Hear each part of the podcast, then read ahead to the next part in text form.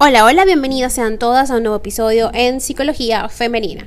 Para quienes son nuevas por acá, mi nombre es Isneikar Blanco, soy psicólogo clínico y me especializo en la atención a mujeres, trabajando en lo que es el empoderamiento, el crecimiento personal y la autogestión emocional.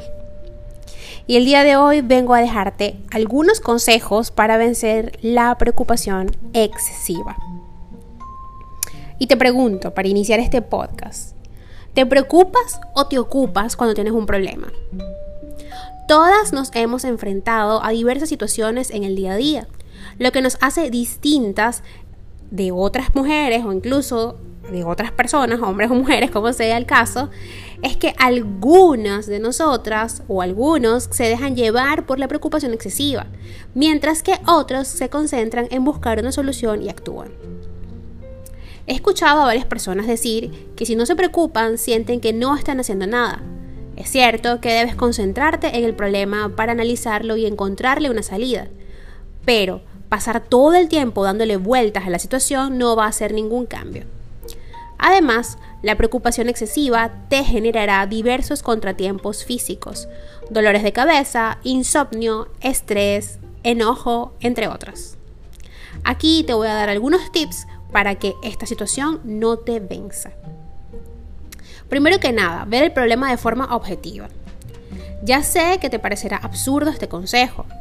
Después de todo, estás viendo el problema como algo gigantesco, ¿no? Bueno, pues justo esa es la razón por la que la preocupación excesiva te está arrastrando. Este es un círculo vicioso. A mayor atención en el problema, más grande luce. Por ello, nuestra recomendación o mi recomendación el día de hoy es que trates de olvidar por un momento que el problema es tuyo. Imagínalo como algo que le está pasando a otra persona y piensa en lo que le dirías. ¿Qué solución le darías y cómo le recomendarías atacarlo? Segundo consejo, desconéctate un momento. Estar encerrada en casa o en la oficina, viendo, respirando y entrando cada vez más en el problema que te genera preocupación excesiva no ayuda. Toma un minuto para buscar una distracción lo relevante es que tengas la oportunidad de desconectar tu mente por un momento. Muchas veces caemos en la preocupación excesiva porque fijamos toda la atención en el problema. Cualquier cosa que se te ocurra para relajarte vale. Salir a dar un paseo, cerrar los ojos y dormir un momento, platicar con alguien.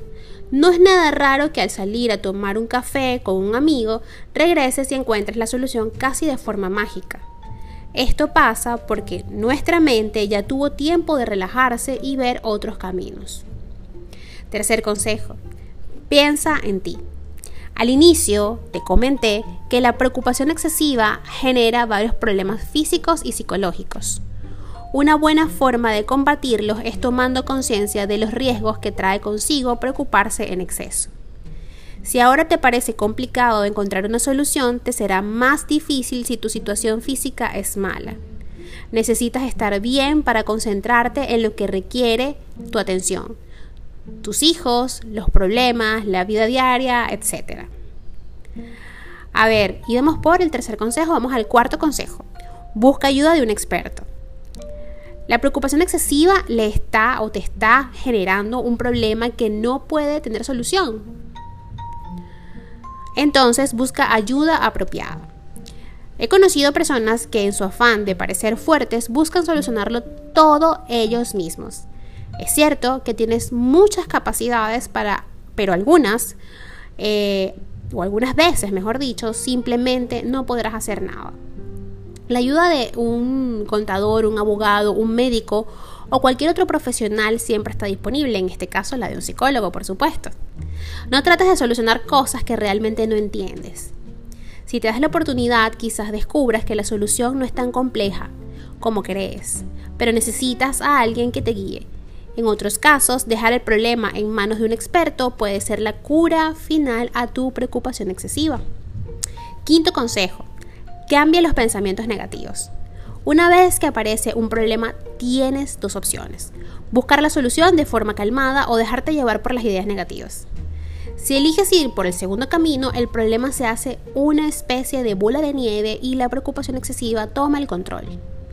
En lugar de dejarte llevar por los pensamientos negativos, lucha contra ellos y busca algo bueno. No digas que no puedes porque te lo creerás. Si esta idea aparece, piensa que sí puedes y que solo necesitas encontrar la solución correcta. Sexto consejo. Habla con alguien. La preocupación excesiva no te dejará ver las alternativas de solución que tienes disponibles. Llegados a este punto, date la oportunidad de hablar con alguien, un amigo, tu pareja, tus padres o cualquier otra persona. No importa si no es un experto en el tema o porque lo que necesitas es una nueva perspectiva. Hablar te ayudará a ver más allá de lo obvio y con eso puedes encontrar soluciones que no te habían pasado por la mente antes. Y por último, no te dejes llevar por la preocupación excesiva. Es muy fácil concentrarse en el problema y olvidar que hay más opciones. No caigas en este error. Mejor busca alternativas para salir adelante. Estamos completamente seguras que em, vamos a poder encontrar la solución. Y tengo la certeza de que estos consejos que acabo de compartir contigo te serán de gran ayuda. Hasta acá el episodio de hoy, espero que lo hayas disfrutado, ha sido corto, pero son unos tips o snacks en podcast para que tengas estos consejos a la mano y ya sabes que puedes escucharlos las veces que quieras y en el momento en que lo necesites. También debes recordar que si quieres atender estos temas a profundidad, puedes contactarme a través de mis redes sociales, en Instagram, Twitter, y Clubhouse como Psiqueplenitud 11, en Facebook y en TikTok como Psicóloga Snaker Blanco.